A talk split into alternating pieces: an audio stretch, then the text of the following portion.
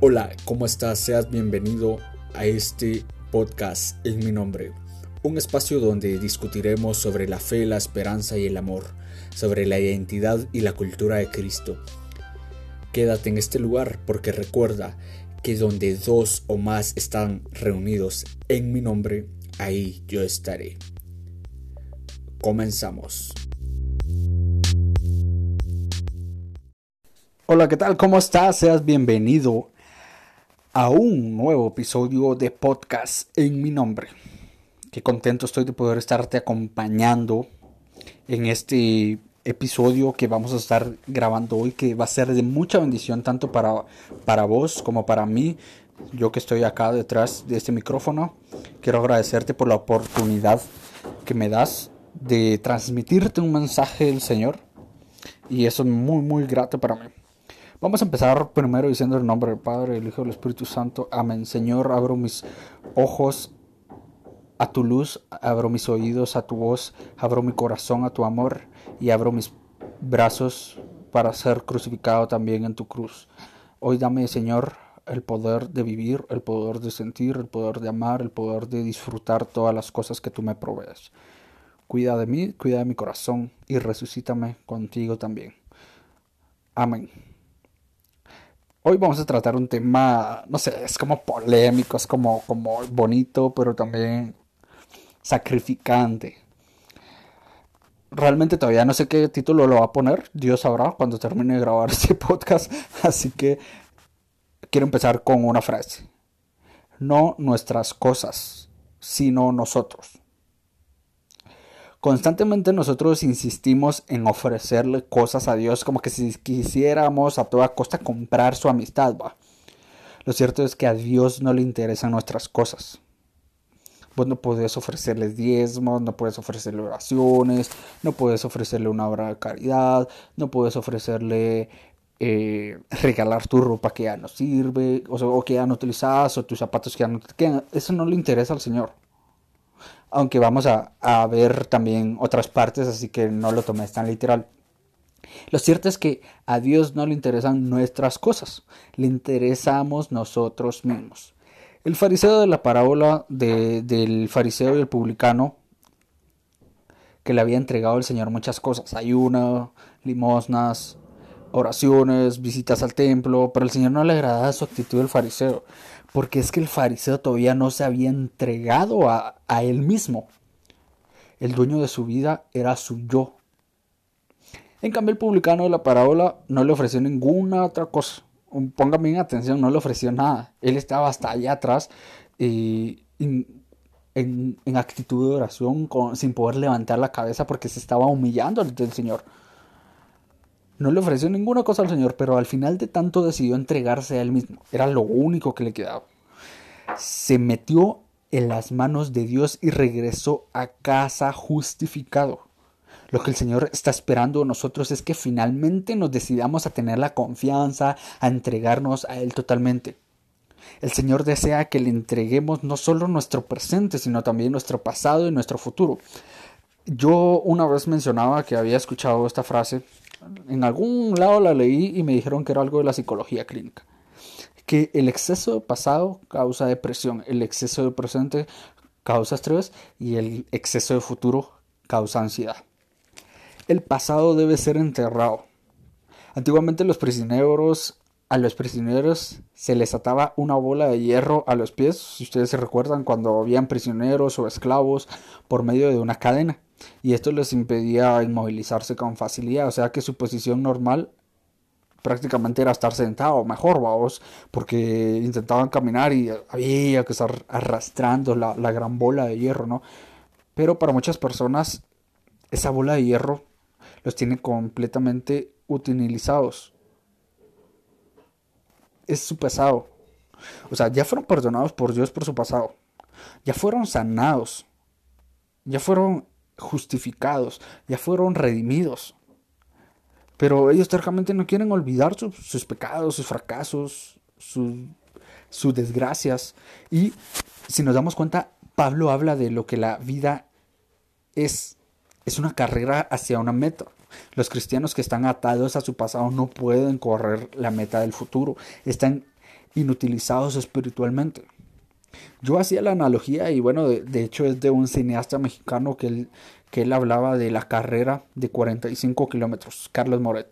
Él decía, es que mira, lo que tu familia te dio, lo que Dios te dio, ya te adelantó una carrera 30 kilómetros.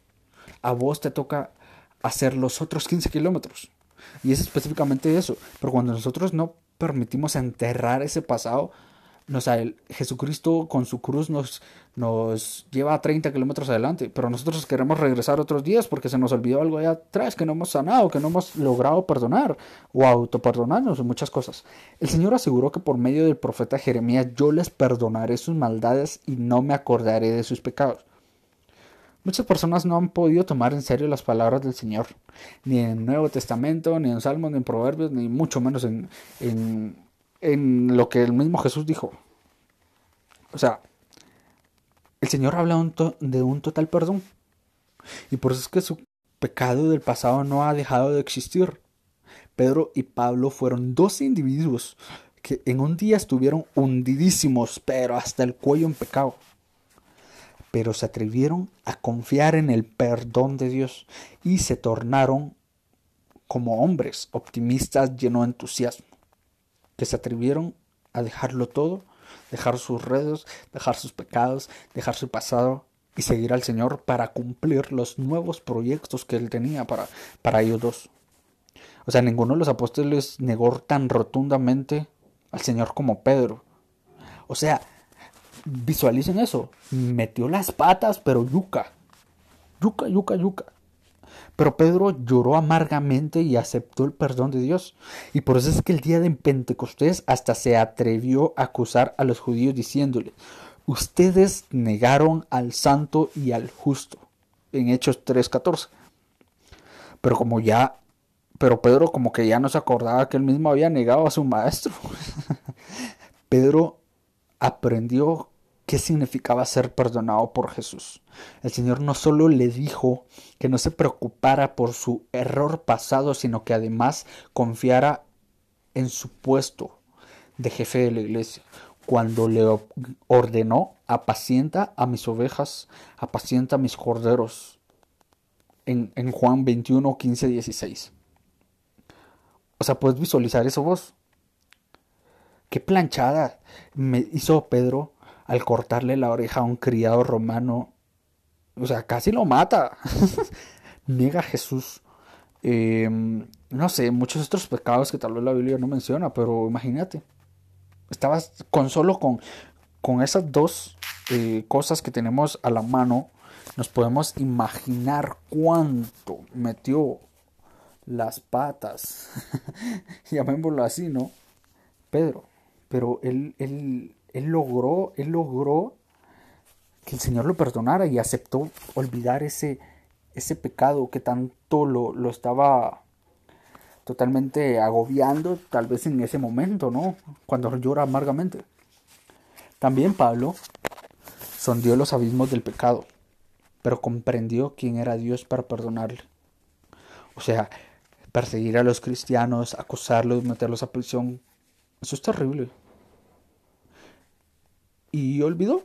Cuando Pablo en sus escritos rememora su pasado de extravío, donde estaba completamente perdido, que no sabía qué era, quién era, no lo hace con complejo de culpa. O sea, vos, mira, sí, vos es que la verdad que yo hice esto y, y no me perdono porque realmente sí estuvo muy grave, cosa que nos pasa muchas veces, sino que con agradecimiento hacia Dios.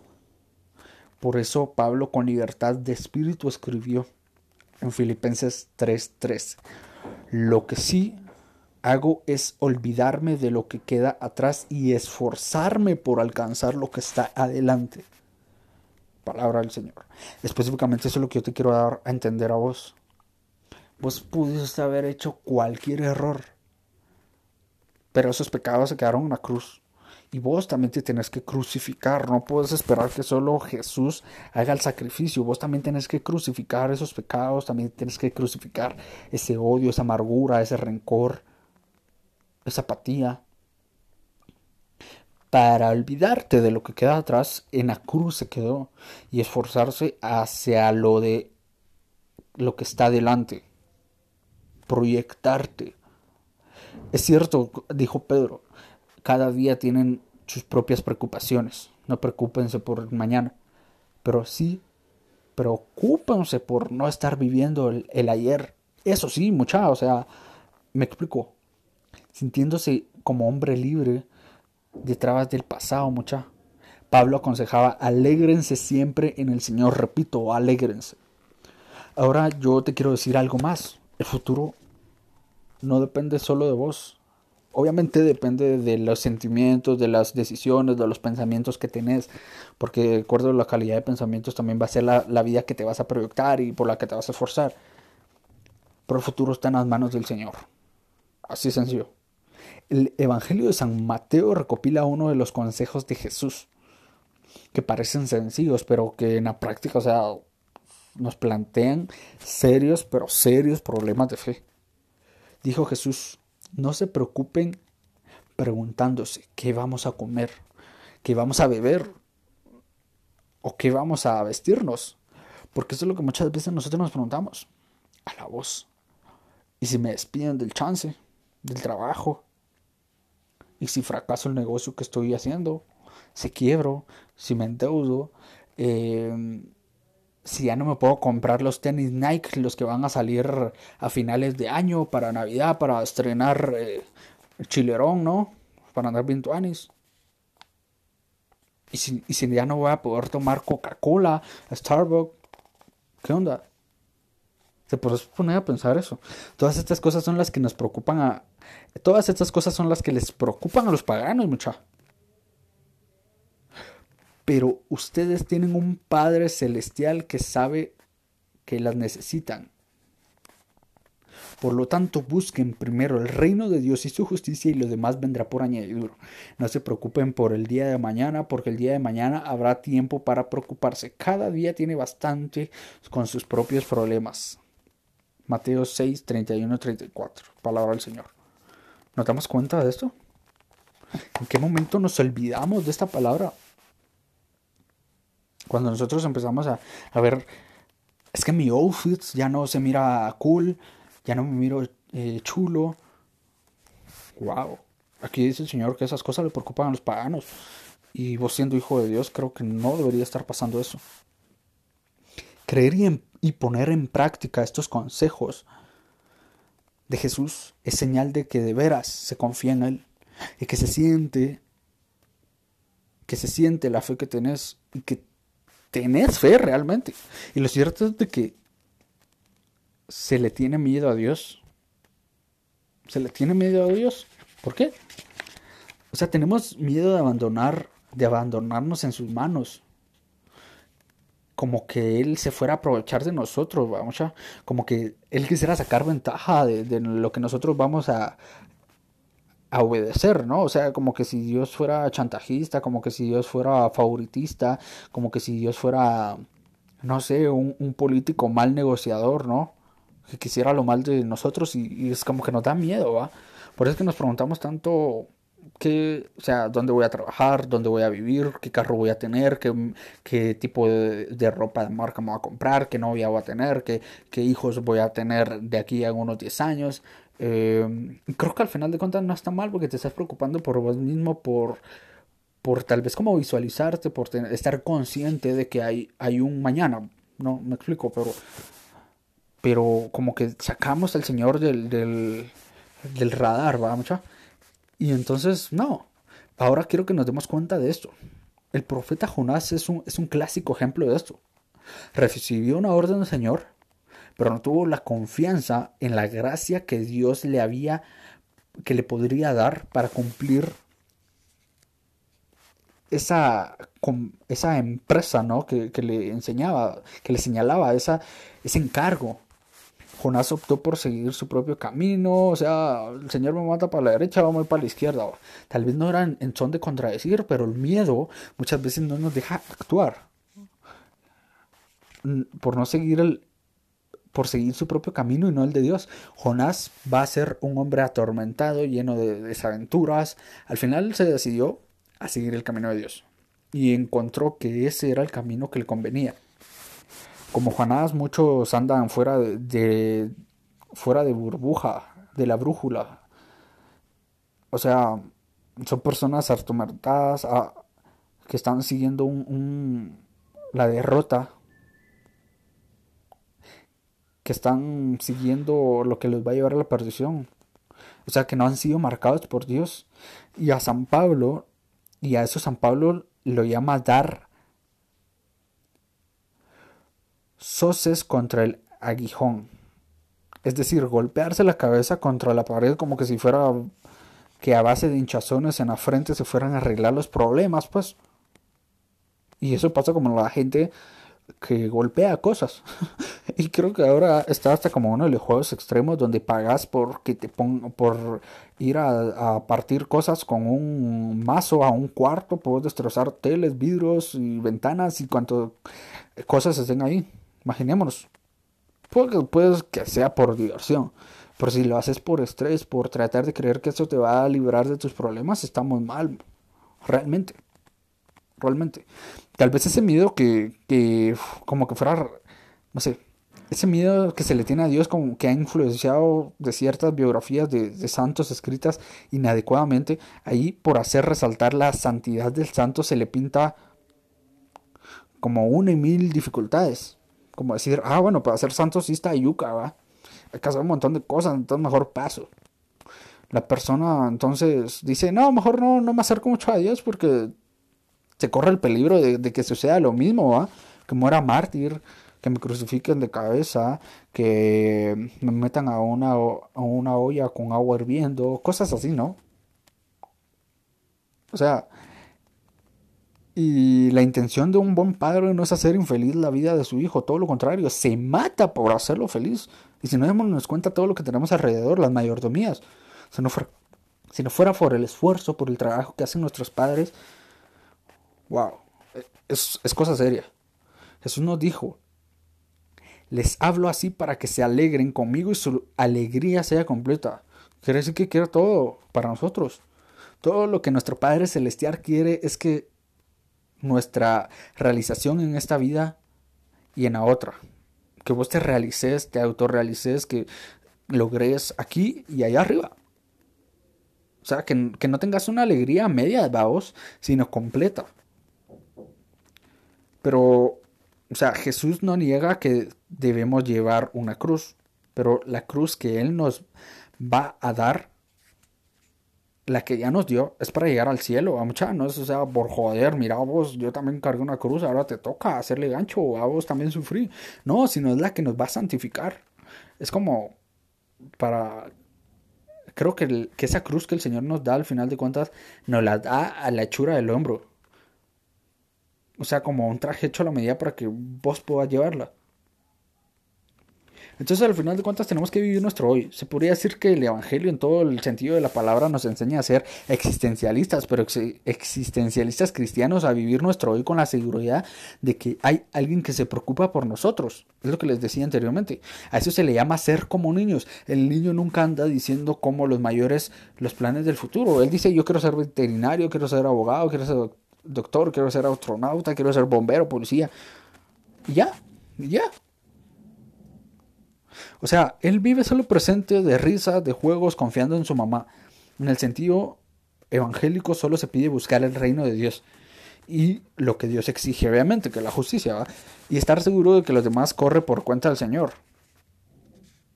Me explico, o sea, hay cosas que Dios nos enseña más bien a saber vivir nuestro hoy, aquí y ahora. Y esto es lo que la Biblia demuestra que Dios concede la gracia solo en el momento oportuno. Ni un segundo antes, ni un segundo después.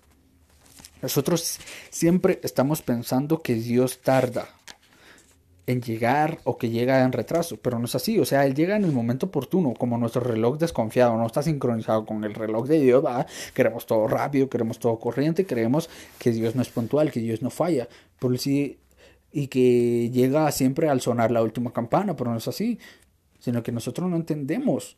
Ahora yo te hago una pregunta, ¿como Jonás o como María? Jonás tuvo miedo de confiar en Dios, creyó que se podría aprovechar de él, el Señor, y pues falló. Creyó que podía tener una mejor idea la de Dios. y se equivocó. Por eso es que escogió su propio camino y al hacerlo se convirtió en un hombre lleno de, desgracia, de desaventura y atormentado, Pero al final de cuentas supo enderezar el camino y, y, todo bien, ¿no? Ahora, en cambio, a la Virgen María se le propuso una, un camino misterioso, lleno de, de versículos incomprensibles.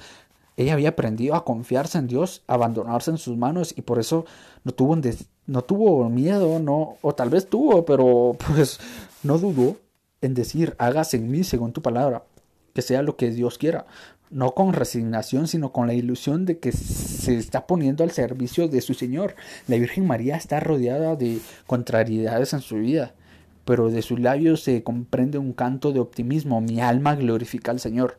Entiéndase, haz tú, Señor, todo lo que quieras de mí. Para nuestra existencia se abren dos caminos. El camino del inconforme Jonás, que hace lo que se le da la gana, que se siente un hombre totalmente frustrado, o el camino de la Virgen María, el decir, hagas en mi Señor tu palabra. Experimenta la palabra de Dios que se llena de júbilo. Obrar de esta manera al principio parece una tontería, porque es algo fuera del uso de la razón, ¿no? de la lógica. Pero pronto vemos de nuestros labios comienza a desprenderse un cántico lleno de paz, de amor, de ilusión, porque es el Señor que está cumpliendo su infaltable promesa de dar la añadidura a todo lo que busca en primer lugar el reino de Dios y su justicia. Así de sencillo. Y creo que esto estuvo como muy poético, muy chulo el, episodio y, y, también como un poquito regañón. Pero realmente te agradezco por haber llegado hasta acá. Te agradezco por haber escuchado mis palabras y que el Señor haya hablado, te haya dicho algo al oído a través de, de mi voz. Y pues, ¿qué más? Nos vemos en un siguiente episodio de Yo también quiero resucitar del podcast en mi nombre. Hasta la próxima.